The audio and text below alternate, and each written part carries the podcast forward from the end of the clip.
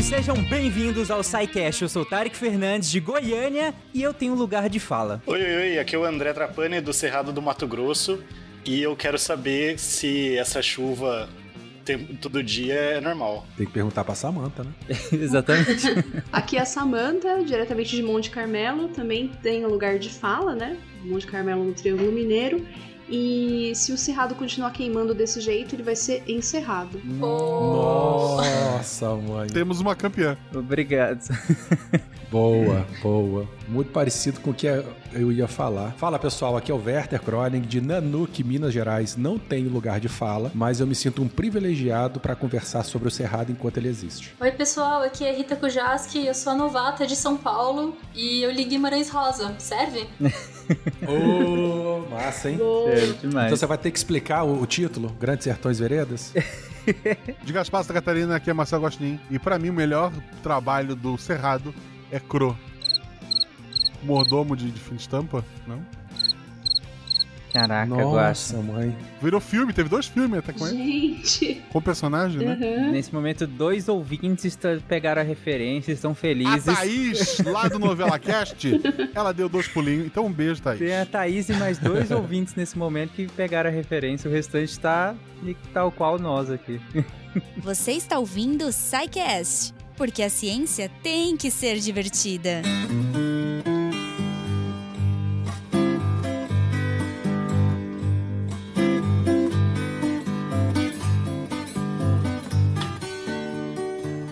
Gente, continuando é, nossa série sobre biomas brasileiros, onde nós já falamos sobre Amazônia lá no SciCast 146, é, falamos sobre Caatinga lá no SciCast 187, sobre Mata Atlântica lá no SciCast 320, sobre Pantanal lá no SciCast 344 e nós finalmente chegamos na savana de maior biodiversidade no mundo, eu acho, e que inclusive faz limite com esses quatro outros biomas já abordados aqui no SciCast em episódios próprios. E para começar, é, vamos partir do básico, até porque, apesar de ser uma série de episódios, eles são publicados espaçados, bem espaçados, né? Entre um e outro. Então, cada um precisa ser completo em si. Então, vamos definir o que, que é um bioma e, sobretudo, como que a gente define um bioma, como que a gente estipula critérios para definir um bioma, porque isso vai ser importante quando a gente estiver falando das interfaces, né? Da comunicação entre esses biomas, dessas zonas zonas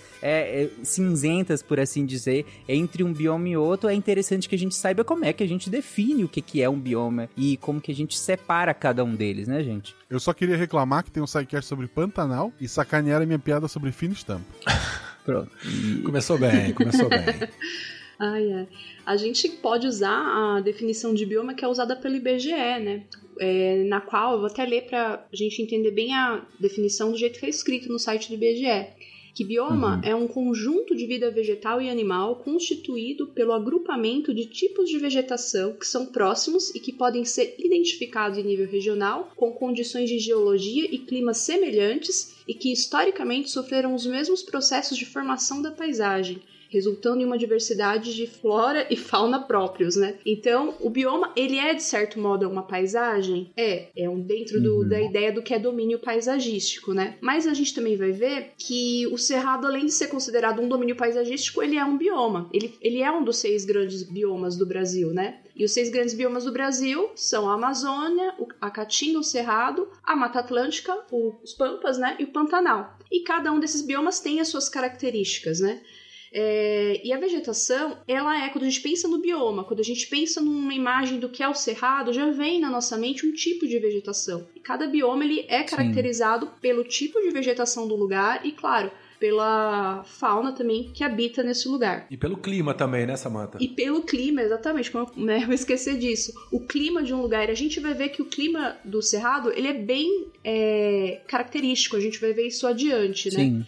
E definir um bioma é importante para políticas públicas, a gente saber monitorar aquele bioma, ver quais espécies é, estão sendo ameaçadas, é, como a gente pode preservar aquele bioma. E a gente até falou disso no episódio do SciCast 351, que é sobre preservação ambiental. Uhum. E sei lá, ou por opinião minha, eu acho que esses biomas que são do Brasil também trazem uma questão de identidade nacional, uma questão de orgulhinho de ter o cerrado aqui, ele é mó diferentão, ele é mó legal. Ah, com certeza, né? A gente pensa até no nosso dinheiro, né? Os animais que estão no nos nossos, nosso dinheiro são animais da nossa fauna. Lá tem animais que são do, do cerrado, né? Então eles fazem realmente parte da nossa cultura. É, o mais recente, inclusive, né? o lobo-guará, né? O lobo-guará, né? Se você pegar a nota de 200, né? Que eu nunca vi, só ouço falar da nota de 200. Exato. Tem lá o lobo-guará e tem também a lobeira, que é um, uma, uma planta, Sim. né, que o lobo-guará consome. Então você vê até no dinheiro tá essa, essa importância, né, da nossa tá como identidade cultural mesmo, ah, os animais, né, e tal. Dizem que pra ter uma nota de 200 reais, tu tem que juntar 200 reais. Essa é, a isso parte tá mais difícil atualmente. Putz, man. O ouvinte ele pode identificar muito bem, é, como a Samantha bem falou, né, um bioma, quando a gente bate o olho assim, o que a gente vê né, da parte viva é a formação vegetal. Talvez é o primeiro elemento que a gente identifique quando a gente está num bioma, quando a gente atravessa de um bioma para o outro, é a formação vegetal. Sim. né? Mas a formação vegetal é uma resposta, então, de um processo lento e contínuo de ocupação do solo, de ocupação das espécies, né? um processo de sucessão que começou lá no começo.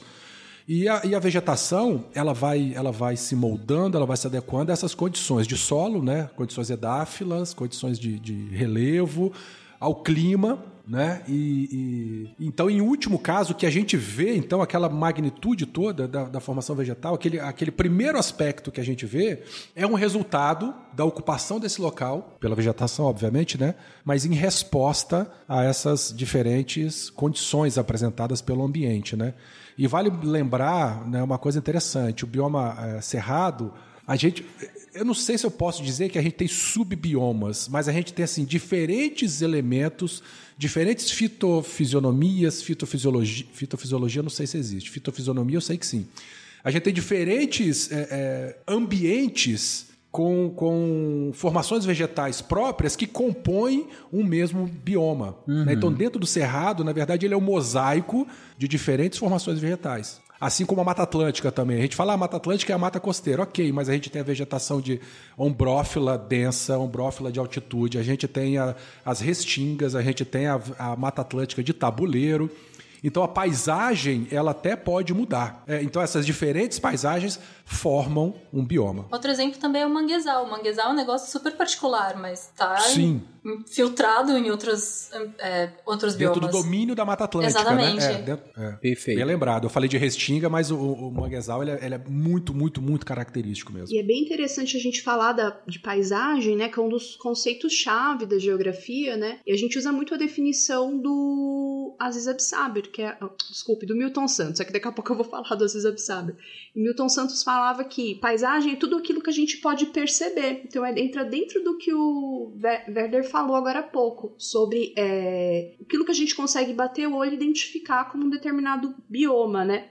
Mas, é, quando a gente fala em cerrado, ele é além do- de um bioma, né? Ele é um domínio paisagístico, que aí foram as definições. O domínio paisagístico são definições criadas pelo geógrafo Aziz Absaber. Ele criou é, domínios paisagísticos, mais de 20, para toda a América do Sul. E aqui dentro é, do Brasil, os domínios paisagísticos são o domínio amazônico, o cerrado, a caatinga, os mares de morros, as araucárias e as pradarias, que são os pampas, né? Então, tem essa leve diferença aí do que, que ele chama de... do que, que a literatura chama de bioma e do que, que chama de domínio paisagístico. Mas como a gente está falando de cerrado, o cerrado é considerado os dois, né? E esses domínios paisagísticos são é, elementos em que são cada domínio paisagístico tem ali a presença em comum de uma determinada é, fauna e uma determinada flora. Então, dessa- com, essa, com, essa, ideia né, do, do Absaber, você vê que ele não coloca o Pantanal, por exemplo, como um domínio paisagístico, né? É, ele coloca depois um outro autor, um outro geógrafo, um trabalho mais recente, de 2008, né? Não, não tão recente assim, mas mais recente do que, a- do que as observações do Absaber. Aí ele propõe o Pantanal também como um domínio paisagístico. Uhum. É interessante comentar que é, nessa primeira definição que você falou, né, o Pantanal não entra como domínio paisagístico, mas entra os mares de morros, né?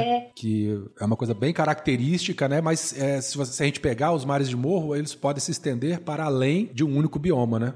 Gente, vocês comentaram ah, ao longo do- dos últimos, dos outros sidecasts em que nós falamos sobre biomas, a gente até já chegou a comentar sobre essa questão de, de, de como um, um bioma transita para outro, né? A gente sempre comentou um pouquinho, mas acho que nesse episódio em especial é ainda mais interessante porque o cerrado meio que tá no meio, né? Tem contato com todos os outros biomas, né? Isso é muito interessante. Exato, e isso é interessantíssimo isso. E como o Werther tava comentando, eu não sei se dá para falar em subbiomas, né? Da gente pegar essas, essas características que estão dentro, mas que formam como se fossem grupos dentro do que é o cerrado. Mas até porque quando a gente pega a maior parte dos mapas mais comuns, por assim dizer, é uma transição brusca, né? Tá lá da corzinha verde, vira amarela, que depois vira roxinha, que depois vira laranjinha e depende de qual mapa que você estiver usando, mas geralmente é brusco, né? E um dos mapas que é interessante, inclusive vocês até colocaram na, na pauta, é, mas é um mapa que tem no site do, do Brasil Escola, que tem justamente uma área cinzenta entre esses biomas, né? Por que isso exatamente? Essas são as faixas de transição e é bem importante você ter colocado, porque dependendo do mapa, ele coloca ali como se fosse, eu falo que é Minecraft, né? Eu falo para os meus alunos, parece que acabou um bioma, pá, uns blocos para lá já é outro bioma. E não é assim. É, e mesmo dentro do cerrado só, a gente tem vários. tem varia, variações, né? A gente pode ter um cerrado de uma mata mais fechada. Muita gente acha que cerrado é, é uma vegetação mais não tão alta, né? Mas na verdade tem uhum. perto de cursos d'água. É, em algumas áreas onde é, chove um pouquinho a mais, a gente tem uma mata mais fechada, que chamam, chamam de cerradão, né? Em outras áreas, a gente tem uma vegetação que não é tão fechada, as árvores não são tão próximas umas das outras, né?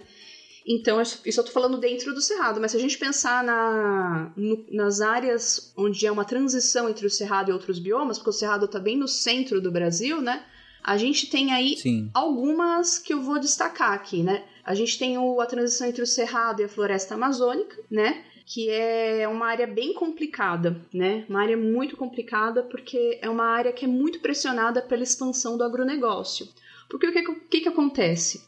É, pelo Código Florestal, é, os, os, proprietários de terra eles têm que proteger 35% da vegetação se essa propriedade estiver no cerrado e 80% é, se for na região amazônica. Então, o que acontece? Uhum. Muitas vezes, essa zona de transição acaba virando cerrado quando convém o desmatamento, né? E é uma área tão complicada com essa questão do desmatamento que tem um estudo publicado na Biodiversity Conservation que fala que é, 41,2% da, dessas áreas de transição foram transformadas em lavouras, pastagens, ocupações humanas em, humanas em geral, num período de 84 até 2014, que foi o período analisado pelo estudo. É, e, a gente considerar só o Cerrado, ele perdeu 40,9% de área no mesmo período. Então, quer dizer, a área de transição ela é mais pressionada pela atividade humana. Tem também, além da questão do conflito com o agronegócio, é uma área que também tem muitas, é, tem muitas áreas indígenas ali, de ocupação indígena, né? Territórios tradicionais. Então ali a gente tem muito conflito de por, por terra, por área, né? Tanto pelo lado do agronegócio quanto pelas áreas indígenas. Então é uma área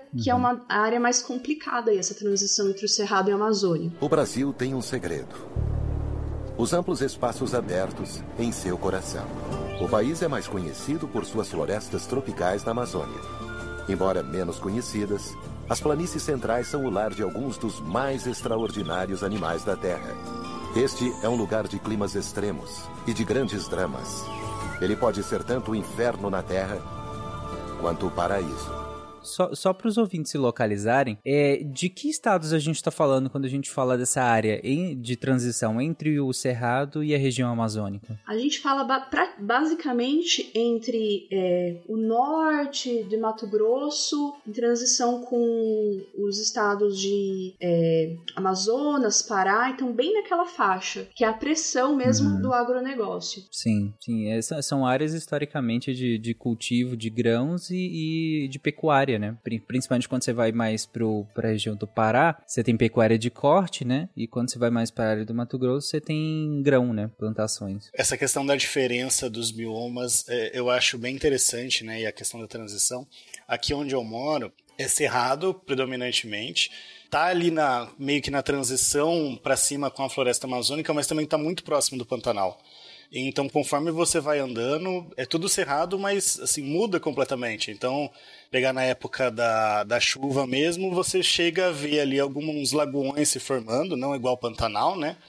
É, igual vocês falaram, mais próximo de rio é, é mata fechada, que tem as árvores não são tão altas, mas bastante arbusto, né? Bastante mato alto mesmo. Aí conforme eu vou indo, eu moro mais ao oeste, né? Conforme vai indo mais ao leste, a cidade da que mora os meus sogros começa a chegar mais região de transação com a Amazônia mesmo e cada vez árvores mais altas, dependendo da região. Então é, um é bioma realmente muito rico nesse sentido de uhum. paisagem. Sim. Mas, Samantha, você comentou sobre a pressão do, do, do agro, de modo geral, sobre essas áreas de transição, e você acha que ela acontece essencialmente por questão de legislação que você colocou? Ou, ou tem alguma explicação outra que seja da terra, de uso, enfim? Tem essa questão da legislação também, mas tem uma questão muito histórica, né, que vem da ocupação do território brasileiro, né, em que foram tradicionalmente plantando na região, e aí teve os incentivos, né? É, vender os nossos grãos para outros países, principalmente para a China, né? Então só fez com que a área de plantio fosse aumentando. E é claro, o agro ganhasse muita influência é, na nossa política, né? Na, nos, nas disputas aí por poder. Deixa eu só voltar um instantinho aqui. André, você tá falando de onde? Que você falou da, da minha região e tal, você falou, mas não disse. Tá, é, eu tô falando de Barra do Bugres, Mato Grosso. Barra do Bugres. É perto de Cuiabá, mas é Cuiabá é mais próximo do Pantanal do que aqui. É, eu tive a oportunidade de participar de uns cursos de ecologia de campo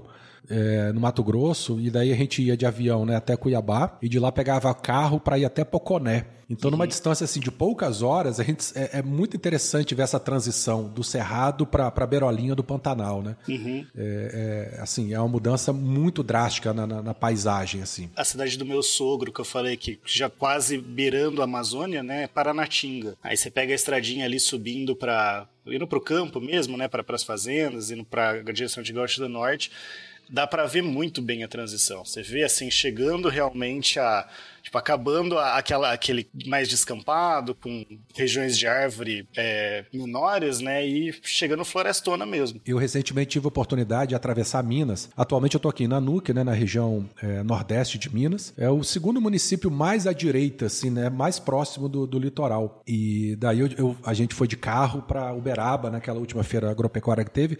Estávamos até comentando antes da gravação. Então eu saí de um extremo de Minas e fui até outro, né? Uberaba fica lá no Triângulo Mineiro, já assim, bem dentro do Cerrado. E é muito interessante porque a gente sai daqui região de pecuária, Mata Atlântica de Tabuleiro, do Quaternário, e aí, aí lá em Belo Horizonte a paisagem já começa a mudar para Cerrado. De repente a gente pega aquela serra lá de Campos Altos é, de, de, da Canastra, né? E aí uhum. desce novamente e, e, termina a viagem lá perto de, de, de, de Araxá e, e, Oh meu Deus, e eu falei agora há pouco. E Uberaba. É, e, e é muito legal assim quando a gente po po pode viajar de carro e se atenta né, para essas mudanças na paisagem. Então, a estava falando de transição e tal, eu peguei isso tudo assim, e, é, sei lá, é muito, muito interessante, é muito nerd, mas é muito interessante poder ver na prática assim esses uhum. conceitos e tal e a gente viajando e, e, colocando em prática. Muito, muito interessante. Eu achava que a cidade mais próxima do litoral de Minas era Guarapari, não é não? Guarapari, né? O Guarapari já está no litoral, né? Já está lá dentro. É, então. Nanuca aqui está pertinho. Essa associação com o agronegócio e esse histórico brasileiro e dirigir de carro para o interior, então é um pouco isso eu acho inevitável prestar atenção na paisagem, porque você vai vendo as plantações, né? Então você tem as regiões que têm plantações específicas. Então quando você vê um pedaço de um bioma que não é plantação, você vê lá um pouco de cerrado, você, você eu, eu fico feliz, eu fico, nossa, ainda tem um pouquinho. Não, eu percebi assim, enfim, a viagem inteira eu fui olhando, mas uma coisa que marcou muito foi quando eu estava passando, começando a subir a, a Serra da Canastra e de repente, né, eu tava vendo pasto e tava vendo é, é, é, grãos embaixo e tal. De repente eu comecei a ver café. Eu falei, e numa, numa distância muito curta, assim, coisa de uma hora de viagem, né?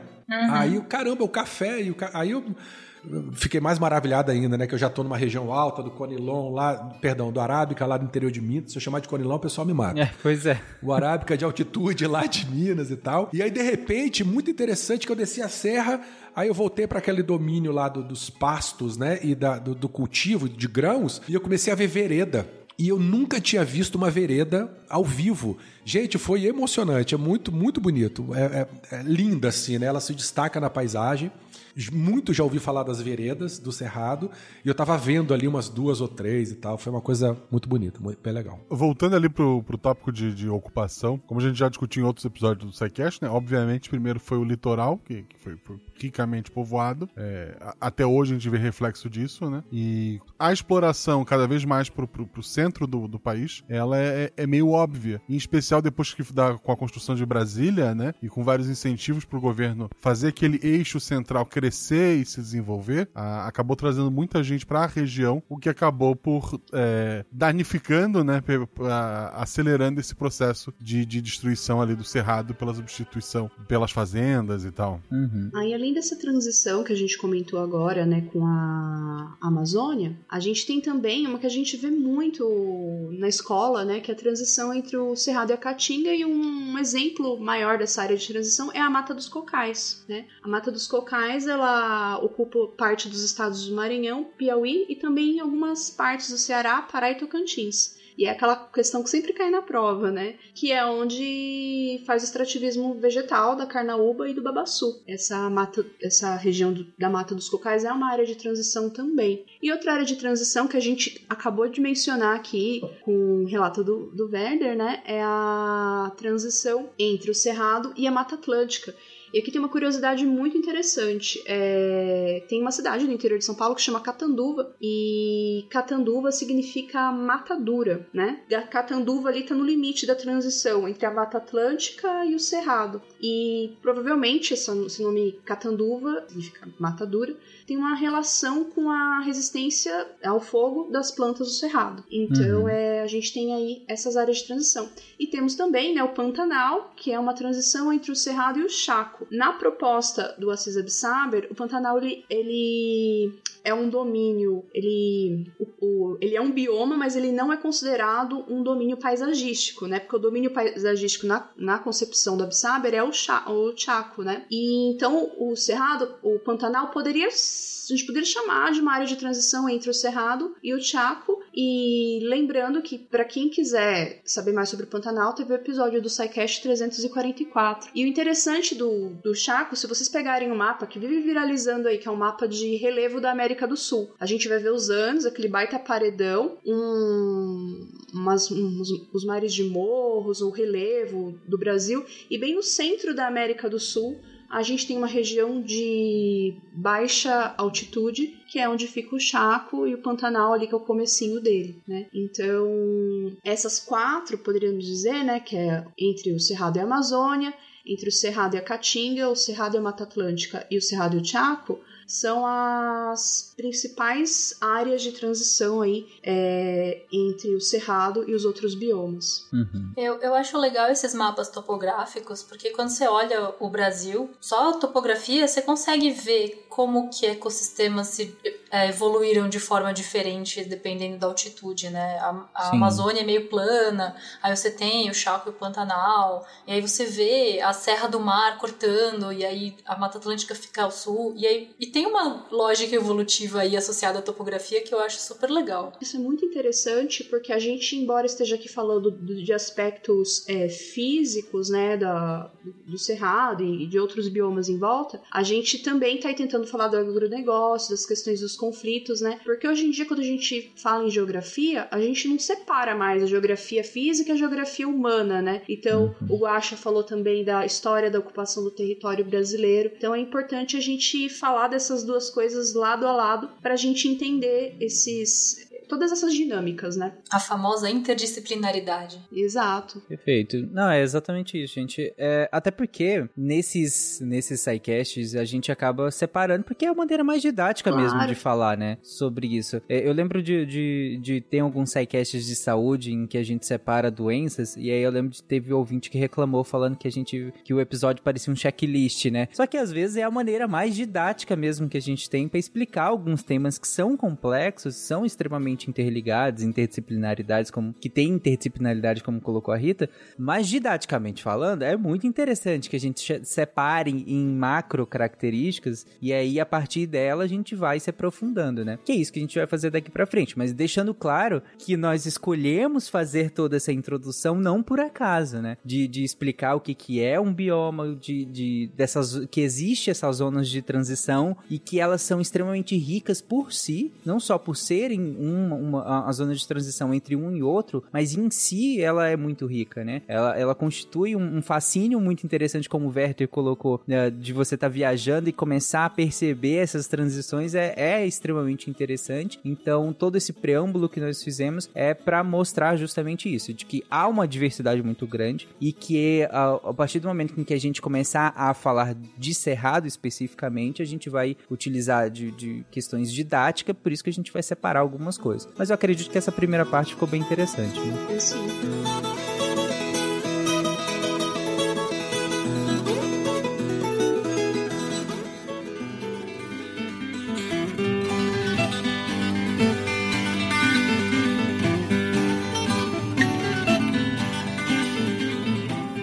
Então vamos lá. Então vamos falar especificamente do Cerrado agora, se, se é que a gente pode dizer que existe um Cerrado, né? Que é o que nós vamos ver daqui pra frente. Gente, e aí? O que, que é o Cerrado? É um ator brasileiro. Um ator brasileiro. gente, agora que eu entendi a piada. Marcelo Cerrado tá na atual novela Pronto, das sete. Três ouvintes agora. Então, ele é o segundo maior bioma da América do Sul. Ele ocupa 22% do nosso território. E por todas essas pressões que a gente falou do agronegócio, também pela biodiversidade, é um bioma que a gente discute muito, que a gente fala muito sobre ele, né? O Cerrado, além dele ocupar toda essa parte do Brasil, aí quase um quarto do território brasileiro, também tem vegetação de cerrado no Paraguai e em partes da Bolívia, né? É um lugar muito interessante do ponto de vista hidrológico também, né? Hidro, é, ali no Cerrado é onde estão as nascentes das três maiores né, bacias hidrográficas da América do Sul, que a gente tem nascentes ali da bacia amazônica do Tocantins, é, do São Francisco e do Prata. Então, ali tem um potencial aquífero muito interessante que vai se relacionar com a questão do clima, que a gente vai falar daqui a pouco. E uhum. ele é um. O Cerrado também, ele é um dos hotspots mundiais de biodiversidade. É a savana é, mais biodiversa do mundo, né? Isso é bem interessante a gente falar. Quando a gente publica, os, os acadêmicos brasileiros, né, publicam é, pesquisas sobre o Cerrado em periódicos estrangeiros, a gente usa a palavra savana né? Porque é um tipo de vegetação semelhante, paisagisticamente é bem parecido. E dentro do nosso cerrado, há cerca de 12 mil espécies de plantas nativas já catalogadas. E então são plantas que oferecem, podem oferecer um potencial farmacológico, muitas ainda estão sendo estudadas e dentro do cerrado, a gente tem essa diversidade de plantas, né? Principalmente, que é a parte que eu mais leio, que eu mais entendo, a respeito. Mas é claro, tem animais também muito característicos ali do próprio cerrado, né? S são cerca de quase 200, né? 200, né? algumas publicações põem um pouquinho menos, né? Mamíferos do cerrado, né? E 200 espécies. E 20 delas são endêmicas, que são, ou seja, são, só ocorrem ali no cerrado. Isso é menor, né? Se a gente comparar com, com outros biomas, acaba que esse endemismo é menor do que outros, né? Para alguns grupos, sim, Tarek. Só voltando um pouco, né? Samantha comentou a questão de hotspot, né? É, a tradução, nós falamos de hotspot no, no SciCast de vulcões, e nós estamos falando esse termo aqui no, no, numa pauta sobre, enfim, biologia é da conservação. Muito né? importante, né? isso é é, a tradução de hotspot é ponto quente, mas a, o significado de hotspot naquela pauta de vulcões e nessa pauta aqui é completamente Levemente diferente. diferente. Eu, completamente, né? Esse termo ele foi cunhado pela primeira vez em 1988 por Norman Myers, um, um, um cientista inglês, é, ele identificou 10 hotspots no mundo inteiro. O que caracteriza né, uma área para ela ser um hotspot? Ela deve possuir pelo menos é, 1.500 plantas vasculares endêmicas. Plantas vasculares são os vegetais superiores, né? Que tem xilema e floema. E ela tem que ter perdido é, cerca de 3 quartos da sua vegetação original. Ou seja, ela tem que ser um, um, um local ameaçado, tá? É, uma outra coisa também que identifica ou que qualifica uma área para hotspot é o elevado grau de endemismo, tá? Então, assim, você tem que ter bastante variedade de plantas, você, é, a área como um todo ela tem que estar tá ameaçada e a taxa de endemismo tem que ser alta. Não necessariamente endemismo de um único grupo, né? Porque, por exemplo, fazer uma comparação, se a gente pegar o Pantanal, o endemismo de aves é baixíssimo, mas se a gente pegar Sim. endemismo de peixe, é elevado. Né? Na Mata Atlântica, o endemismo de aves é alto, de peixe é alto também, de mamíferos não, nem tanto. Né? Então, assim, dependendo do grupo, a gente pode, entre os diferentes biomas, a gente pode ter uma taxa de endemismo maior ou menor. Mas a taxa de endemismo do cerrado como um todo, ela é elevada. Então juntou essas três características e aí definiu-se, né, convencionou-se falar, né, classificar o cerrado como hotspot. Recentemente, a nossa Mata Atlântica, ela também entrou como hotspot mundial da biodiversidade. Uhum. Era isso que eu queria falar desse termo aí. Não, faz sentido. Eu, eu digo porque, como ela tem. Um, quando a gente considera o Cerrado é, e suas áreas de transição, né, eu acho que naturalmente dá para se pensar que se diminui um pouco o número de espécies endêmicas, e aí eu posso estar errado, mas eu imagino que se diminui um pouquinho o número de espécies endêmicas, até pela própria característica do Cerrado de ter quatro áreas de transições enormes enormes, né? Sim, sim, sim. Ele é vizinho por todos os lados. Então, os animais de, de, de um bioma acabam transitando para outra. Quer ver se a gente pegar é, é, as espécies, espécies bandeira, as espécies mais famosas é, de, de mamíferos, de grandes mamíferos do Cerrado. A gente vai ter o cachorro do mato, que é o cachorro vinagre, cerdócio, alguma coisa. Que não é um, um, um cachorro. é um canídeozinho, é muito, é. muito, muito comumzinho. Saruê, que o pessoal chama também de. é o gambazinho aqui da Mata Atlântica. Gato do mato, bugio, que é aquele macaco muito comum na Mata Atlântica aqui também, que faz aquele barulho enorme no, no, no finalzinho da tarde. Na Amazônia também, no Cerrado também. Macaco prego, que é o caputino. Esse aí está espalhado no Brasil inteiro. Onça pintada, né? A onça também está tá espalhada praticamente no Brasil inteiro.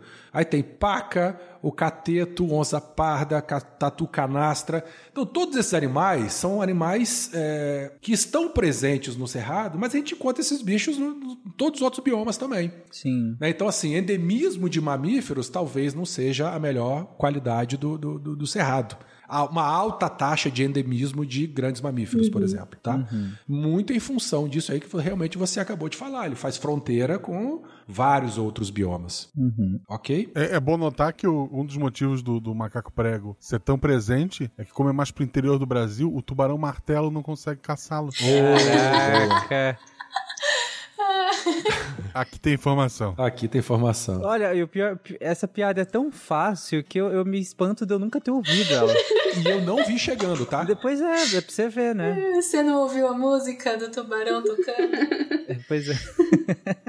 E aí, completando o que Samantha começou a falar, né? Se a gente pegar a ave fauna, que é a fauna de aves, né? A ave fauna ela é rica em, em, em número de espécies, né? A riqueza, uma, uma, uma definição muito simples de, de, riqueza biológica seria o número de espécies. Ou uhum. seja, a gente tem grande quantidade de espécies, em torno aí de 830. No entanto, espécies endêmicas, ela é baixa. Dessas 830, aproximadamente 3,4 são exclusivas desse bioma. É uma taxa de endemismo muito baixa. É um lugar de passagem, né? É. Mas aí, se a gente pegar a, a, as, as, aves mais comuns aí, né? Araracanindé, que é aquela lindona lá do, do peito Sim. amarelo e asas azuis e tal. Coruja boraqueira também tem no Brasil inteiro. Tucano. Talvez o que mais chama atenção seria a, a Siriema, mas se bem que ela também tem aqui na Mata Atlântica, e a Ema. Eu, para mim, pessoalmente, né, só no, no empirismo, a Ema está pro Cerrado, o Kituiuiu está pro Pantanal, né? Seriam espécies símbolo assim, né? Sim, faz Aí sentido. o André tá falando que a Canindé tem um monte aqui do lado da casa dele. Cheio de Canindé, todo dia passa, casalzinho. Nossa, elas são lindas, né? São Espetaculares. Lindas. E fica gritando, né? Bom, se a gente continuando, se a gente pegar peixes, né?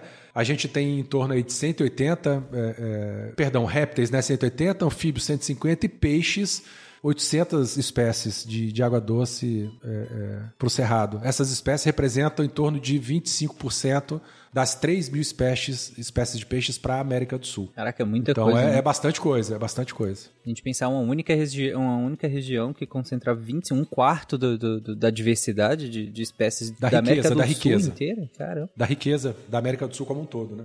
É muito, é muito. Aí dentro daquilo que a gente estava comentando, né, ele também, o cerrado também tem uma importância social. É, dentro do cerrado tem muitas pessoas que vivem é, da coleta, por exemplo, o pessoal que coleta o babaçu, tudo bem que é na área de transição, né, mas temos também muitas etnias indígenas, quilombolas, é, geraizeiros, que são pessoas que trabalham, fazem parte da ocupação do cerrado desde o início e trabalham no cerrado, vivem do cerrado. Então, elas são detentoras ali de um conhecimento tradicional muito importante. Tem o modo de vida do cerrado, né? Então, isso também é importante a gente destacar. Eu sei a historinha de uma planta que tem toda uma questão cultural sobre, sobre pegar a semente do baru, né? Vocês conhecem o baru? Demais. Sim. Isso. Tem um prédio, tem um, um, um, um dos prédios da UFG, é, um, do campus Samambaia da UFG, chama Baru, né? Assim, em homenagem ao Baru. É uma delicinha, inclusive. Baru Mas é explica muito aí essa história aqui aí. em São Paulo. Então, a- a- o fruto maduro e o fruto verde do baru são indistinguíveis. Então tem toda a cultura de você ficar lá esperando o baru cair da árvore pra você catar. e essa coisa bem tradicional de, de esperar a natureza te entregar o que ela tá te oferecendo, sabe? O Brasil tem um segredo. Os amplos espaços abertos em seu coração. O país é mais conhecido por suas florestas tropicais na Amazônia. Embora menos conhecidas, as planícies centrais são o lar de alguns dos mais extraordinários animais da Terra. Este é um lugar de climas extremos e de grandes dramas. Ele pode ser tanto o inferno na Terra quanto o paraíso. E isso é bem importante destacar também porque tem a ver com o potencial do cerrado para o, o desenvolvimento sustentável, né? Tem muitas espécies de frutos ali no cerrado e de outras plantas que têm um conhecimento é, local, são muito utilizadas na culinária, até como é, medicina, tra- é, medicina tradicional, né? uso medicinal, que ou seja, a espécie pode ser estudada para tentar ali isolar o Sim. substância, né, que pode ter um fim medicinal. E muitas dessas espécies não são conhecidas em todo o Brasil, como o baru, por exemplo. Tem o pequi, que a gente tem que mencionar, não pode esquecer, que é usado na culinária de toda a região central do Brasil, e ele é do cerrado. É, e a gente às vezes fica consumindo é, frutas que são consumidas no mundo inteiro, banana, maçã, né, que são conhecidas no mundo inteiro, mas aqui a gente também tem uma diversidade e que não é tão explorada, né? Poderia ser explorada para distribuir em outras regiões é, do país. É, a, a Rita falou do Baru lá em São Paulo. Eu lembro que eu fui num, num restaurante vegano e tinha lá, tem aqui, é com punk, Baru. É caríssimo. E aqui tem, tipo, você passa a beira de estrada, você junta uns Baru, dependendo da época do ano, de graça. Gente, eu confesso que eu nunca ouvi falar de baru. Come o que dele? É uma castanha, é uma polpa, o que que é? É uma amêndoazinha. É uma castanha. É, é uma castanha que a forma como minha mãe faz, é, ela dá uma fritadinha na frigideira pra ele soltar os aromáticos, soltar os óleos lá, e aí você espera esfriar e vai ser, você vai usar os dedos pra tirar a casca da, da semente, e ela vai parecer quase É tipo um pinhão assim dentro de castanha? Não, mas é mais Que a gente come aquela massa dentro? Não, é porque Cara, é um pouquinho mais ai. resistente. Ela, ela, a amêndoa dele lembra mais o amendoim. Na, na forma, no sabor mais ou menos. tem uma cara de pinole, só que um pouco maior. E mais resistente. né? É, e aí quando Entendi. você descasca, fica uma casca que parece uma casca de barata mesmo. E aí tem um amendoinzão dentro que ele é. Eu ouvi dizer que é uma das, das nozes mais proteicas que existem aí, dessas nozes comestíveis. É, Ela tem um, um quarto de proteína, né? Hum, então a gente come o miolo dele, né? A- É, a- você miolinho. come. Dá pra comer a casca, mas ela não é gostosa, então pra quê, sabe? E falando no lado social da, da, da questão aí, vendedor de piqui aqui é o que tem, né? A galera ganha muito dinheiro vendendo piqui aí, chegando lá dezembro, janeiro, é, é igual, eu lembro em Minas, São Paulo eu via muito assim, vendedor de jabuticaba na rua, de Ouro Preto, quando eu morei, né, em Minas. O pessoal fica lá com saquinho vendendo jabuticaba, aqui é piqui. É, é, você quer comprar piqui, você não vai no mercado não, você vai com esses vendedores, então gira muita, gera muita renda aí pra uma galera, no né? Mato uhum. Grosso, Goiás, Norte Minas. Fora as maneiras de consumir pequi por exemplo, eu não via quando eu morava em São Paulo, né? A gente é, tem pequi em conserva, tem molho de pimenta com piqui, é, tem creme de piqui, até suco de piqui se faz. Eu não, gosto tanto, mas é, o pessoal faz suco de piqui também em algumas regiões de Minas. E além do pequi, que acho que é mais famoso, mais famosa, tem o cajá, tem o bacupari, o araticum, tem várias é, frutas típicas do Cerrado e que às vezes mesmo os moradores do Cerrado, as pessoas que moram nas grandes, nas maiores cidades do Cerrado, estão acostumadas com uma vida mais urbana, elas também desconhecem, né, de, essas frutas é, do nosso bioma. Uhum. Inclusive, Samantha, você comentou sobre o uso medicinal. É, na UFG tem muita pesquisa com barbatimão, que é uma planta típica do Cerrado, né, para antisséptico. Ela tem propriedades antissépticas bem interessantes, né, claro que é muita pesquisa ainda in vitro e tudo mais, mas ela tem se mostrado muito interessante no tratamento de ferida. É uma planta típica do Cerrado, muito fácil de achar, inclusive. E que, inclusive, já era conhecimento tradicional, né?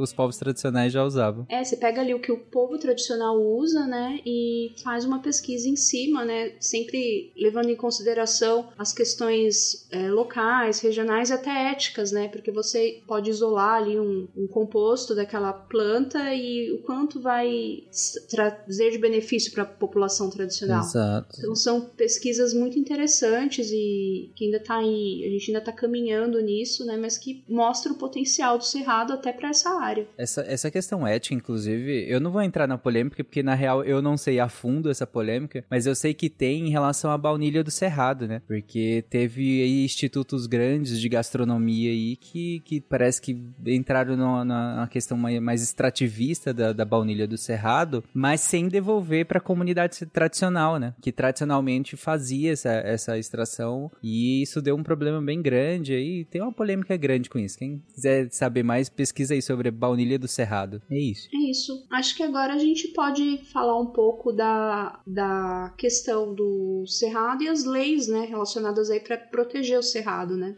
Tá. Assim, uma outra questão também, né? Inclusive aqui na cidade de Monte Carmelo, na década de 70, era muito comum no cerrado é, também se utiliza é, o material lenhoso, né, daquelas árvores mais grossinhas assim, para produzir carvão. Então, muito do cerrado também foi desmatado, né, para essa finalidade. Então, são muitas pressões, né? Samanta, você quer falar sobre essa questão das leis? Sim, eu acho muito importante a gente falar porque as leis são é o mecanismo que a gente tem para poder preservar, né, a lei e parte Exato. da fiscalização, claro, a conscientização, a educação, mas essas coisas precisam são, cada uma tem uma finalidade, elas operam juntas na preservação uhum. e no objetivo que é o uso sustentável, né, o desenvolvimento sustentável é, de uma uhum. região. E quando a gente fala em desenvolvimento sustentável, a gente sempre está pensando num tripé, né? Que é o social, o econômico e o ambiental. Tem que caminhar juntos. E logicamente, já que nós estamos falando aqui do, do da, da maior biodiversidade em, em savana do mundo, já que a gente está falando de uma área tão importante que é tem a sua importância em si e que conversa com outros grandes, outros quatro grandes biomas brasileiros, eu imagino que obviamente nós tenhamos leis específicas para proteger o cerrado, né? Ou não? Específica, específica, a gente vai ver que não, mas tem algumas coisas no código florestal, né? E é claro, eu o que eu, o que eu vou colocar aqui foi o que eu aprendi no ponto de vista do, da gestão ambiental, né? Se tem uma legislação mais específica regional, aí vai depender de cada estado, né? Mas pelo Código Florestal, que é uma lei federal, né? Os proprietários de terra eles têm que proteger 35% da vegetação do cerrado. E lembra que eu falei lá no começo que é 80% se a propriedade estiver na uhum. Amazônia? Uhum. Então, Sim. Tem aquela questão, das vezes a zona de transição vira cerrado quando convém desmatar. E Sim. uma coisa muito interessante que já começa aí um problema é, na questão da legislação é que a Constituição de 88 ela não menciona o cerrado. Porque assim, tem o artigo 225 da Constituição de 88 e no parágrafo 4 é citado a floresta amazônica, a Mata Atlântica, a Serra do Mar, o Pantanal, Mato Grossense e a Zona Costeira. São ditos que essas áreas são patrimônio nacional. E para utilizar essas áreas tem que ser feito na forma da lei dentro de condições que assegurem a preservação do meio ambiente. É, esse pará parágrafo da, da Constituição é regulamentado por uma lei de 2015 que também não menciona o Cerrado. É, e tem uma PEC que ainda tramita aí, uma PEC, a PEC 504 de 2010, para quem quiser pesquisar, ela ainda tramita e que o objetivo é incluir no quarto artigo da, da é, no, quatro, no quarto parágrafo do artigo 225 da Constituição incluir o Cerrado e a Caatinga. E isso, uhum. se isso acontecer, né, vai fazer com que essa lei de 2015 seja revogada, dando lugar a uma nova lei com propostas específicas para esses biomas. E essas propostas são muito importantes, né? Como eu disse anteriormente, porque você, através dessas propostas, você pode criar áreas protegidas, áreas de conservação e criar também estratégias para o uso sustentável. É, mas só que mesmo não estando na Constituição, é, né, o Cerrado, a gente tem o Código Florestal, que menciona o Cerrado. E os estados e municípios também podem ter suas leis específicas para esse bioma. Claro, desde que essas leis não entrem em conflito com a legislação federal. Sim. Um exemplo é em São Paulo, que tem a Lei Estadual 13550 de 2009, que dispõe sobre a utilização é, do bioma cerrado no estado. Então a gente tem aí legislações é, estaduais e outros estados, assim como São Paulo, tem leis mais ou menos dentro dessa proposta. E tem um, uma data, datas são importantes até para a questão da educação ambiental, né? Você promover um dia de discussão na escola sobre o assunto e o Cerrado, ele tem um dia, é o dia 11 de setembro. Essa foi um decreto de 2003 que estabeleceu essa, esse dia, o dia do Cerrado, né? E por que, que foi escolhido o dia 11 de setembro? Porque é uma homenagem a um ambientalista, foi muito conhecido aqui no Cerrado, há alguns anos, ele já é falecido, que era o Ari Para-Raios e ele fazia performances, né, é, nos lugares, é, denunciando aí a questão dos danos ao cerrado, né. Então uma performance muito famosa dele foi quando ele, no dentro de uma reunião do Conselho do Meio Ambiente, ele cantou a música Bichos Escrotos do Titãs. Então ele era um cara bem bem diferentão. Aqui tem até na pauta eu coloquei uma foto dele, ele ia pintado, usava uns óculos diferentes, que o objetivo dele era chamar atenção para a questão ambiental. E também a gente considerar falando inglês ainda, em nível federal, tem vários projetos de lei que mencionam o cerrado, né? Pensando aí no uso sustentável e na preservação, esses projetos de lei, essas PEC, não avançaram muito, embora o Código Florestal seja uma grande conquista, e a gente sabe que dentro do governo que nós estamos agora, né, isso foi mais atrasado ainda, esse tipo de discussão ambiental. Uhum.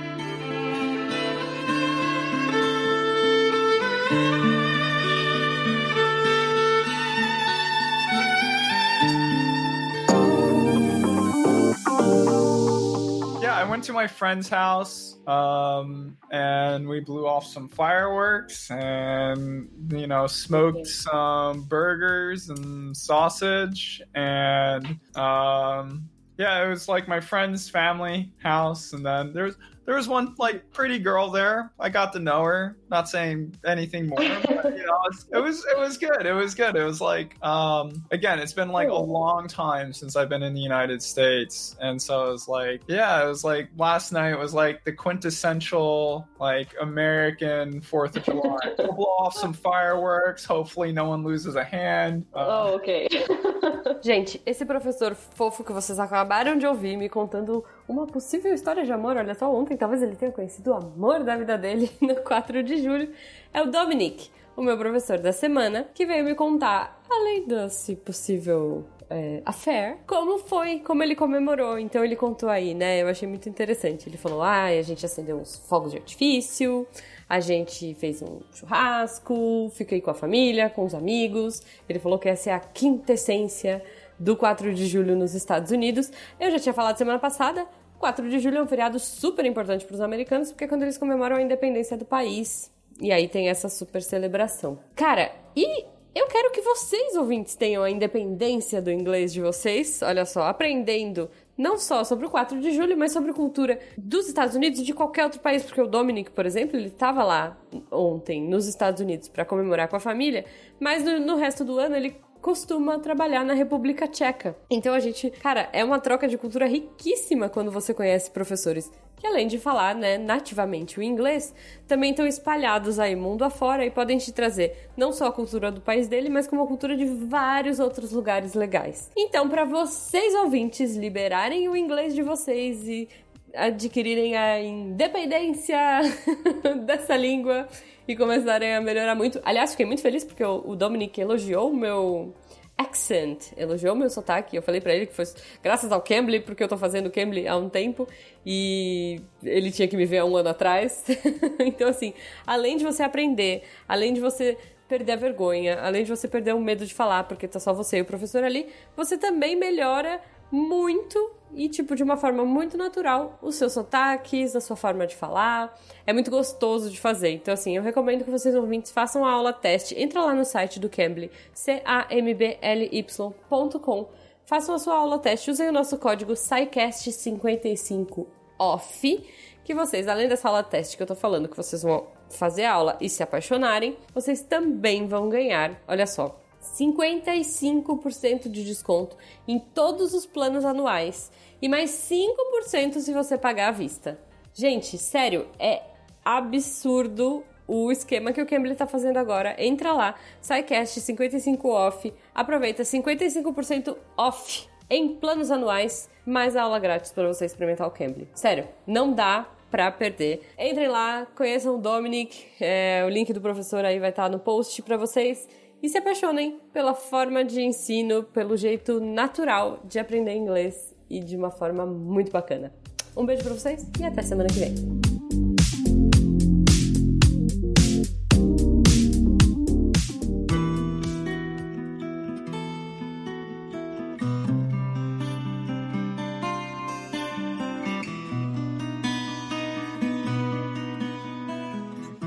Bom, gente, uh, todo mundo que. Vocês. Uh, eu moro em Goiânia, né? Como todo mundo viu na, na abertura. E aqui, uh, todo mundo que mora, pelo menos em, em, Goiás, de modo geral, sabe que aqui a gente tem basicamente duas estações, né? A gente tem uma estação que é muito seca, que é a que nós estamos agora, que chega a, a umidade do ar é, a lá deserto do Atacama, porque é muito, muito seco e a gente tem que usar umidificador em casa para dormir. É, sai, quando sai na rua tem que usar é, Bepantol na boca, eu pelo menos uso. Bepantol não está patrocinando esse episódio, mas poderia. É, e tem uma outra estação que é a estação chuvosa, e aí chove todo dia, quase. Chove com muita frequência mesmo, inclusive as últimas chuvas foram muito fortes, né? Teve danos bem importantes na cidade, até por, por conta do, da característica da urbana de Goiânia. É, e mas, basicamente só tem essas, não, não tem nenhuma zona, digamos assim, de transição direito. Você tem alguns meses ali em que a umidade começa a subir um pouco, mas eu considero muito brusca essa mudança, né? E Samantha, tem alguma área do Cerrado em que a gente pode dizer que tem quatro estações bem definidas e mais bonitinhas, digamos assim, ou não? Não, a gente não tem. Primeiro por conta da latitude, né? Se a gente considerar, a gente vai ver é, o Cerrado, a gente vai ver que tá bem próximo ali da linha do Equador. E nos trópicos, é, a gente tem bastante radiação solar o ano todo, de modo que é, a gente não consegue definir quatro estações do ano. A temperatura, ela não consegue definir o clima dessa região. O que a gente usa para uhum. definir o clima dessa região é a chuva. Então a gente tem aí estações é, chuvosa e seca bem definidas. Só que a gente tem, uhum. quando a gente considera o cerrado, se você pegar um mapa de altitude é, do Brasil e focar no cerrado, você vê que a altitude no cerrado varia bastante. A gente tem aí algumas áreas com altitude da ordem de 300 metros e a gente tem áreas bem altas com altitudes da ordem de 1.600 metros. Isso faz com que tenha uma variação de temperatura no cerrado. Então vai ter áreas com a temperatura um pouquinho mais baixa porque está mais alta e vai ter áreas com a temperatura um pouco mais alta porque são áreas de altitude mais baixa. Né? A gente tem o que, o que faz a, a, variar no cerrado um pouco a temperatura é por conta da altitude. Mas quando a gente caracteriza o cerrado, a gente pensa na chuva mesmo. É, isso é interessante porque, por, por, exemplo, a gente, que nem eu falei, essas, essas, é, essas regiões, esse, esse período chuvoso, esse período seco, tanto quem mora aqui em Goiânia, quanto quem mora em Brasília, quanto quem mora em Porangatu, que é o extremo norte do estado, vivem do mesmo jeito. Tem uma, um tempo que, em que chove muito, tempo em que tá tudo muito seco pra caramba por alguns meses sem chover nenhuma gota. Só que, ah, como a Samantha colocou, a temperatura é, é completamente diferente. Quem tá em Brasília tem temperatura muito mais amena. Chega a fazer um bom friozinho lá. Inclusive, essas últimas semanas aí que, que teve de frio, lá chegou, alguns dias chegou a um grau. Agora, quem tá me ouvindo que de Porangatu sabe muito bem que passa muito longe disso. Lá é, é tão quente quanto o Tocantins, né? O Tocantins é um estado muito quente. E Porangatu, por estar lá perto, é muito quente também. E também por conta dessa questão de altitude, né? É uma área mais baixa, né? Sim, e por exemplo, eu tô aqui no Cerrado também, mas eu tô no Triângulo Mineiro. Aqui, a gente ainda consegue ter um pouquinho de influência de sistemas frontais, de frentes frias, né? A gente está um pouquinho mais ao sul do que essas localidades é, Mato Grosso, em Goiás. Então a gente consegue ter a temperatura, o inverno com a temperatura um pouquinho mais baixa, mas não quer dizer que é um frio assim. Aqui onde eu moro, em Monte Carmelo, é uma cidade um pouco mais alta. A gente até planta o café arábica, né? Que é um café que gosta de altitude. Uhum. Na cidade aqui na cidade a gente planta bastante esse café. Então é uma cidade que faz um pouco de frio, vez ou outra, alguns episódios de geada chegam a acontecer no inverno, mas que vai caracterizar igual o, o Tarek falou, é a, a chuva mesmo, né? A estação seca e chuvosa bem definida em qualquer ponto que a gente estiver do cerrado. Sim. Werther tava falando lá no começo da de fazer a viagem, né? Você vai fazendo a viagem ao longo do cerrado, muda completamente o relevo, inclusive, né? Você pega Minas, uhum. é, é montanha, você passa pelos planaltos, chapadões eu aqui eu moro no, na frigideira elétrica do Brasil, que é um, é um buraco no meio de, de, um monte de, de chapada, de montanha, né? Então aqui é sempre quente. Mas inclusive, Tarek, a minha abertura foi exatamente por causa disso que você falou. A gente tá na estação da seca, mas aqui tá chovendo pra um caramba. Aqui ah, é? tá, tá, chovendo todo, toda semana, assim, vários dias e chuva pesada. Nunca vi assim. Eu acho que é mudança climática, né? Mas. É. E essa imagem mental que a gente tem das quatro estações é uma, uma pira muito europeia, né? Mesmo Sim. aqui em São Paulo, que eu tô abaixo do trópico de, de Capricórnio, as quatro estações têm variações de temperatura, mas não tem o lance de no outono as folhas ficam marrons e caem, sabe? Tem todo um lance europeu Sim. aí, colonizador, que. Sandy Júnior, você me enganou. É. a, a Sandy mentiu. Tem até uma história a ver com a origem dos primeiros materiais didáticos, né? Que chegaram é, no Brasil, isso no século XIX. Eles vieram de traduções de materiais didáticos franceses. Então a gente ensinou por muito tempo é, através de um material europeu, através de um método do que é na Europa. Às vezes eu pego alguns livros didáticos recentes, ainda é assim, né? Mas isso está mudando aos poucos, né? Porque a gente teve aí é, grandes geógrafos é, que conseguiram fazer uma geografia mais brasileira, né? Eu citei várias vezes o Milton Santos, às vezes Absaber e outros que cons conseguiram trazer algumas mudanças para os materiais didáticos, né? Mas ainda tem pessoas que encaram dessa maneira mais europeia mesmo. Aliás, sobre essa visão tradicional da, das estações do ano, eu não sei se isso é o Cerrado inteiro, vocês podem me falar melhor, mas assim, o inverno aqui, que eu acho lindo, o inverno, eu acho linda a vegetação do Cerrado no inverno, que é, é aquele lindo sublime, né? É, fica seco, de várias árvores perderem as folhas, como na nossa representação americana, europeia do outono, né? É, as que estão com folha ficam aquelas folhas às vezes até empoeiradas de tão seco que tá. Uhum. E as plantas florindo. Então você vê aquele, aquele secão, aquele negócio que não, não tá verde mais a vegetação, tá marrom, mas não é o marrom de outono do, do da Europa, né? Um, um marrom de seco mesmo e várias árvores floridas no meio. E, inclusive, assim, mudando a cor das flores ao longo da, da estação da seca, né? Tem gente que conta ali, ah, está no começo, está no final da estação da seca pela cor das flores, que estão as, as brancas, as, as, violetas, eu não, não lembro a ordem agora, mas vai mudando ao longo da estação. Então, é uma representação que valeria muito a pena de ensinar, assim, na, nos livros didáticos, realmente, porque eu, pelo menos, acho linda. Eu, eu, eu acho interessantíssimo isso, a gente colocar fotografias, né, mostrando a mesma paisagem no Cerrado, até em outros biomas, né, na estação seca e na estação chuvosa, porque isso é uma realidade mais brasileira, né? É, eu só queria dar um, um testemunho sobre esse colonialismo, colonialismo climático que Samantha começou a falar, da gente importando, né, material didático com quatro estações. Eu era criança assistia Pica-Pau e eu nunca, absolutamente nunca entendia por que, que as aves voavam pro sul para poder se esquentar no inverno. Aí eu ficava, porra, mas o inverno aqui no sul do Brasil é muito frio. Como é que por que que o passarinho desce pro sul, né?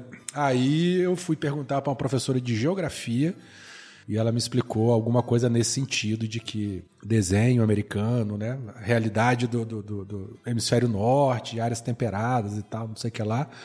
E aí eu entendi por um lado me frustrei por outro, né? Porque, porra, a gente não quer ter um, um negócio desse assim, uma migração de aves para o sul para poder acompanhar. Não. Mas Enfim. aqui tem uma migração de aves para o norte no inverno? Não, porque o inverno é um conceito diferente aqui. Pois é, então, eu levei muito tempo para poder entender isso, né? Porque eu, era baixinho da Xuxa, né? Assistia a Xuxa, num- quando terminava a Xuxa, mudava para SBT para ver pica-pau. E aí eu, eu via o conceito, mas eu não entendia nada nos exemplos do desenho. Aí depois eu fui entender, ainda bem. E só faltava ela dizer que pica-pau não fala, né?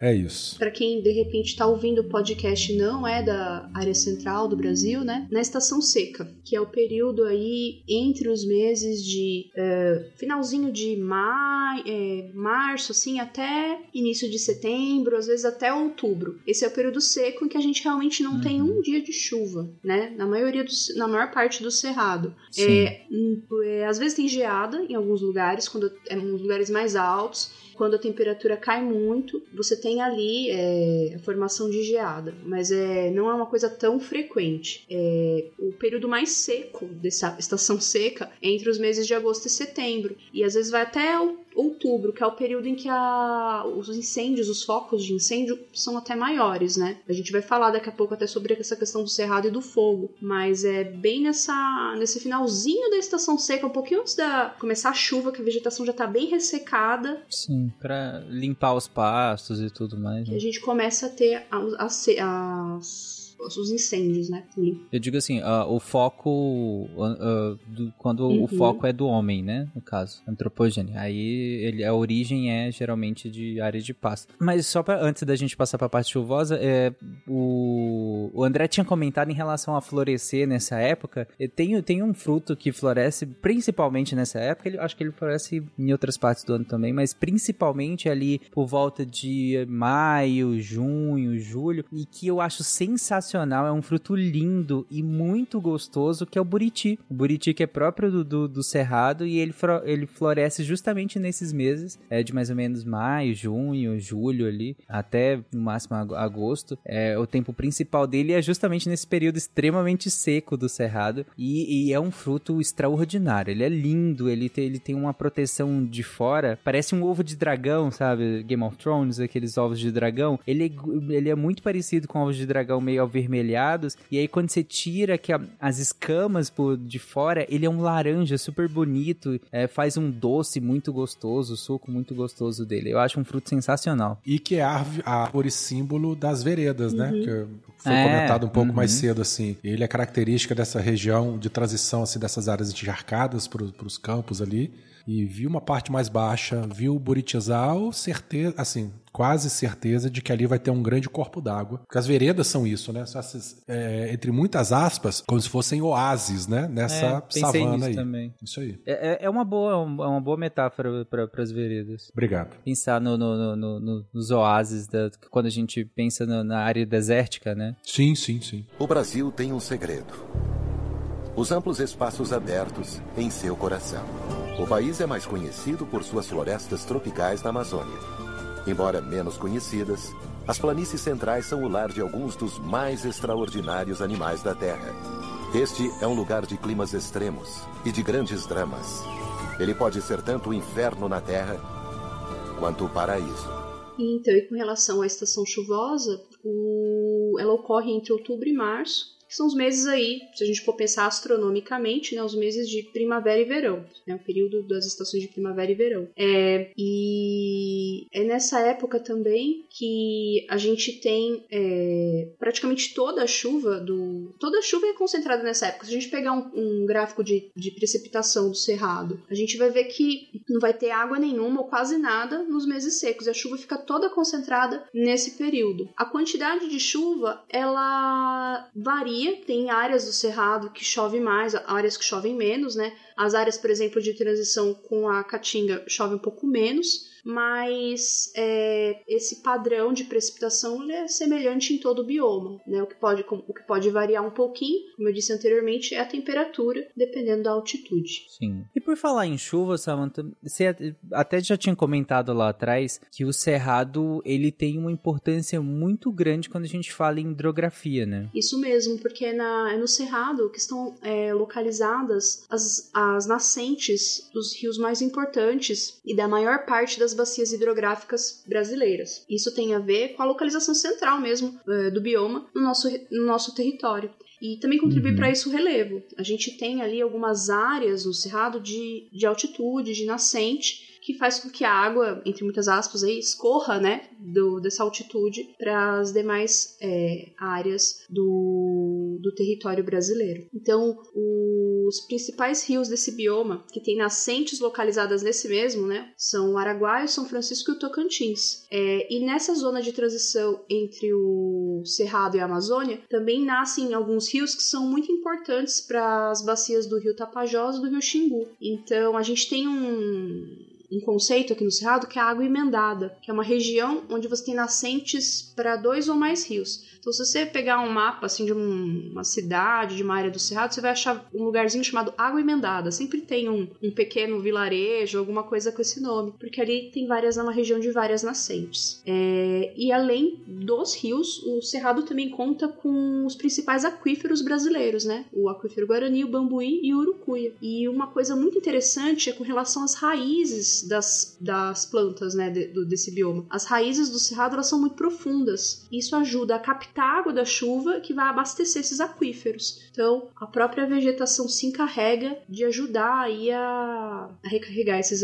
esses aquíferos. E a gente estava falando em relação a, a, questões culturais, o Araguaia que é, que é a brincadeira que ele é o litoral do goiano, né? Que o, o goiano ele não, não consegue se comunicar diretamente com o litoral, mas a gente criou o nosso próprio litoral, que é basicamente o Araguaia, né? O Araguaia vira é, essa vibe de voo ao, ao litoral, voo ao Araguaia. Eu fiquei sabendo disso recentemente, porque eu vi um, tem um podcast muito engraçado e que eles ouvem. É muito legal porque eles pegam relatos do Brasil inteiro. E tinha um, uma pessoa de Goiás falando que tem todo um programa de ir pro Araguaia, né? eu achei super legal. Sim, sim. É. Sim, por isso que eu falo, é realmente é muito cultural daqui, sabe? De, de ser essa coisa de. Eu imagino que, sabe, vocês que moram mais na região litorânea, ah, vou à praia assim, é, eu vou ao Araguaia aqui, sabe? Tem toda uma vibe de, de viajar Pegar pra ir pra lá. de som, mais, uma e cerveja. Acampar e tal. É, exatamente. É todo um rolê específico, assim. É um, é um sentimento, não precisa ser na, na praia do mar, tá tudo bem. exatamente. É, aqui é, é, é, essa região do Araguaia. Inclusive, quando chega na, na época é, que, que você vai em supermercados ou, ou em lojas de camping e tal, é, tipo, vira tudo temático do Araguaia, tudo assim. Aí você vai comprar um monte de coisa, caixas de isopor, tudo pro Araguaia. Araguaia. Então é realmente é, a cultura goianiense é muito ditada por essa questão do Araguaia, já que a gente não tem acesso ao mar, né? Bom, então podemos passar então? Podemos, acho que a gente pode falar sobre essa coisa do cerrado. Ele precisa queimar, a vegetação precisa queimar, né? Como isso funciona? E, bom, durante a uhum. estação seca, né? Lembra que eu falei que lá pro final da estação seca já tá tudo bem seco, né? A gente tem ali biomassa seca em acúmulo e as temperaturas elevadas, o ar seco. a gente tá há meses, né? Só, só para deixar claro, como você mesmo comentou, a gente tá há meses sem uma gota de água. Seco, e aquele né? Muita alto, né? biomassa né? seca, uhum. então aquilo ali é inevitável, vai queimar mesmo, né?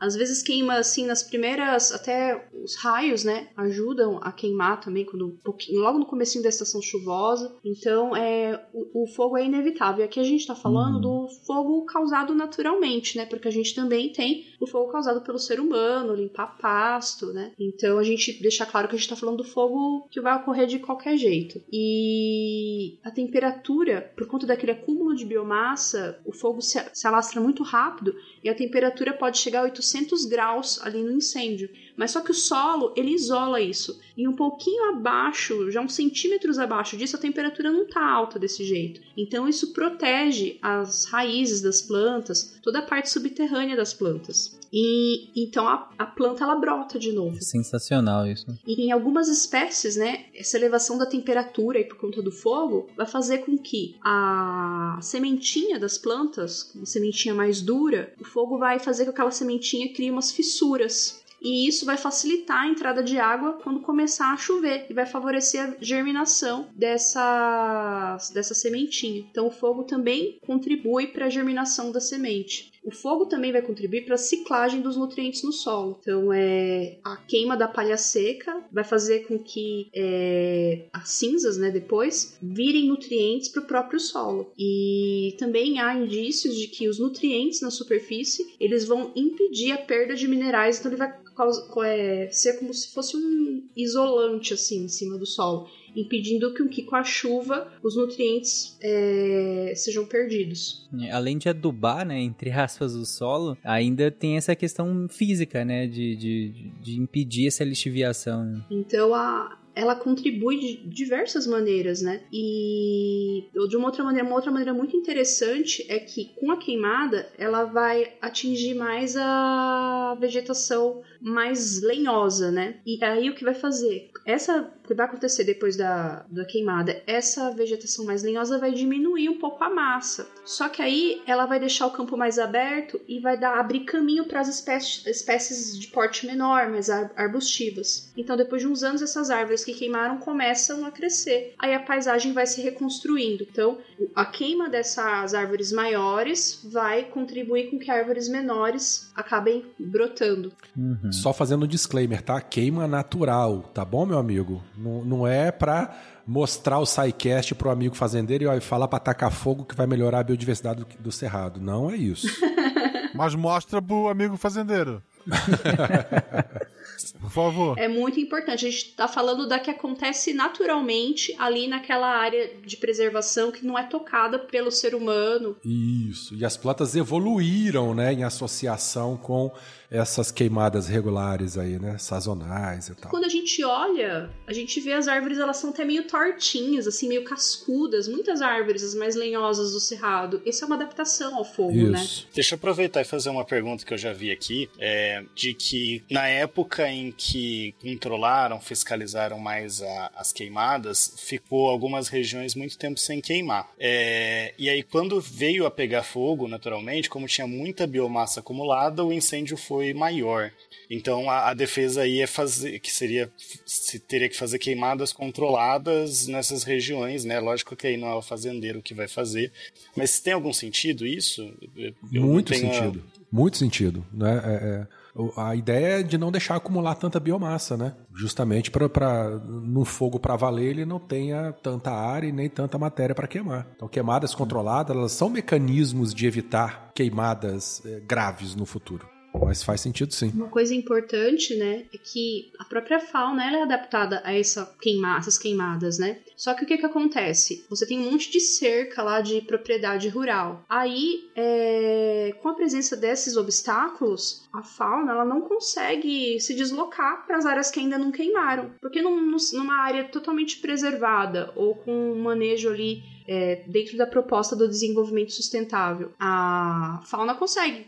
Ai, ah, tá queimando aqui, vou para outra área. Já é adaptada a isso. Só que com as cercas, aí como é que faz? É por isso que os bichinhos acabam morrendo e tem toda essa questão também, né? Uhum. Bem lembrado. É, até porque você comentou, Samantha, também que é, uma das origens do fogo no cerrado é a questão dos raios, por exemplo, né? Que vem ali no final já desse período é, mais seco, em que ainda tá, tem uma biomassa grande, seca ainda, e que está começando a, a, a, esse período mais chuvoso, que tem essa questão dos raios e tudo mais. E isso é um, um tipo de incêndio controlado da natureza, né? Porque você vai ter é, essa questão do, dos raios, você tem o, o fogo surgindo na, nessas regiões, mas é justamente num, numa, num momento de transição desse período mais seco para um período de maior pluviosidade. Então você naturalmente vai controlar esse fogo, né? Você não vai ter. É o morde e assopra, né?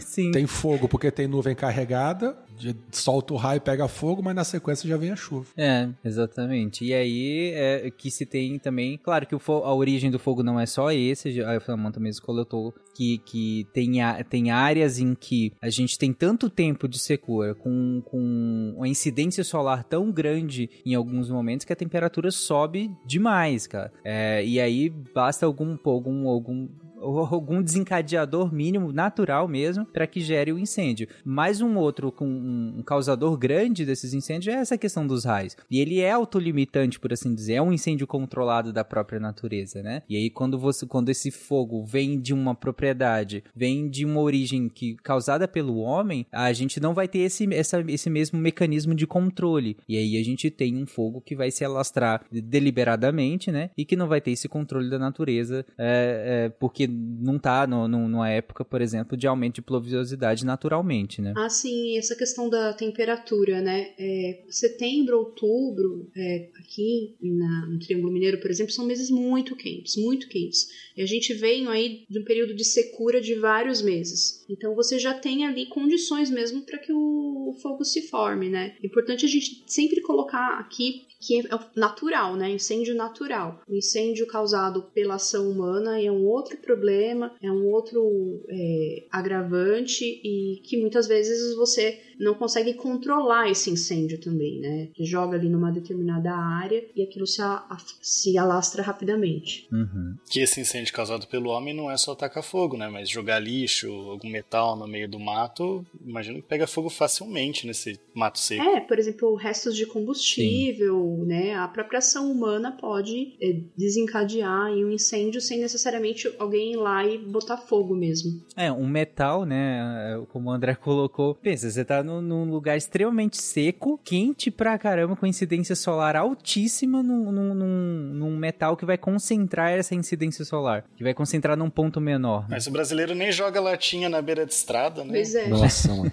Aí o, o final vai ser um incêndio mesmo, e um incêndio, de, como a gente já comentou, com a biomassa queimável muito grande, num período em que a, a própria natureza, digamos, o próprio cerrado, o próprio bioma, não vai conseguir conter a contento, né? Então vai pegar um fogo numa área muito maior. E aí as próprias espécies, a, a, própria fauna, que como a Samantha colocou, é adaptada a, a, a, fugir desses incêndios, não vai conseguir porque tá queimando uma área muito maior do que o de costume. E além disso, a gente ainda tem limitações físicas, né? Como a Samantha colocou, de ter propriedades rurais, de ter mesmo cidades, né? Você ter já o início de algumas cidades mais interioranas também. E aí aumentar a pressão, inclusive, dessas espécies sobre a, as habitações humanas. E aí a gente tem uma série de problemas, como nós vimos inclusive com os incêndios recentes no Pantanal, né? Ano passado teve um vídeo de uma mulher que estava na, tomando banho na cachoeira e pulou uma cobra em cima dela. A frase que o Tarek falou me lembrou, porque a hipótese que levantaram é que ela estava fugindo de algum lugar que estava pegando fogo. Então é, é, bicho indo pra cidade mesmo. Exatamente. E é triste, né? É triste porque a gente sabe o, nesse choque quem vai se dar mal, né? No caso desse choque da mulher que cobra pulou, foi a mulher que se deu mal.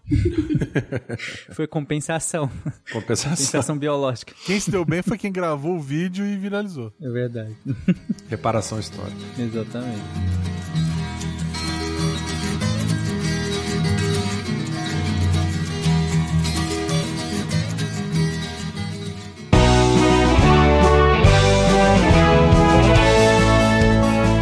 Chegamos na sessão de recadinhos do SciCast. Eu sou a Jujuba, passando aqui só para avisar que se você ouvinte quiser ajudar o projeto a continuar divulgando ciência de forma divertida, você pode através do PicPay, Padrim ou Patreon. Além do SciCast, você ajuda a manter outros projetos da casa e a manter o site também, com a nossa produção diária de textos incríveis. Caso você ainda não tenha visto, a gente editou o patronato para esse ano. Temos novidades bem legais esperando por vocês. Os nossos lindos patronos que apoiam e amam o projeto tanto quanto a gente. Os links vão estar tá aí no post. Fora isso, se você quiser entrar em contato com a gente para dúvidas, sugestões ou, enfim, recadinhos quaisquer, é só mandar e-mail para contato@sicast.com.br. Por hoje é só e eu encontro vocês na semana que vem.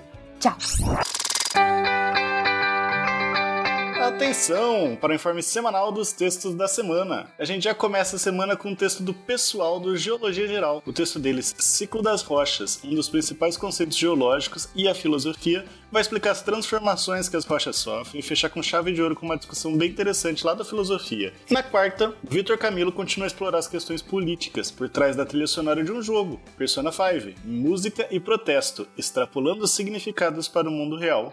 Parte 2 eu tava bem no hype de entender como que a trilha sonora de um videogame pode ter todo esse significado, lá quando eu li a parte 1, e a continuação atendeu bastante minha expectativa, então vai lá curtir. E fechamos a semana com o texto do João Paulo, e, e não vou conseguir falar esse nome certo, mas metilendoquiocipirovalerona, ou, vai ficar mais fácil, MDPV, da mastigada social aos zumbis modernos.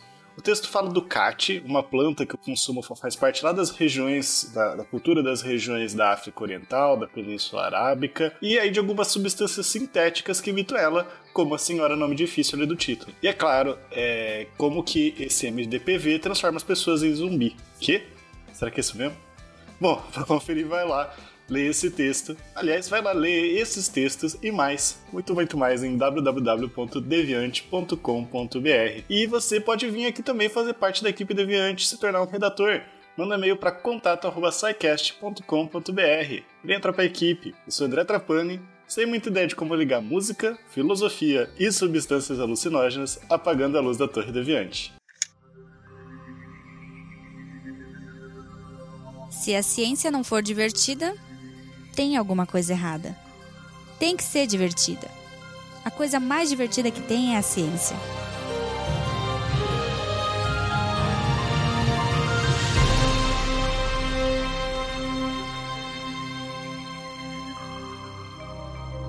Este programa foi produzido por Mentes Deviantes. deviante.com.br Este programa foi editado por Tapcast. Edições e produções de podcast.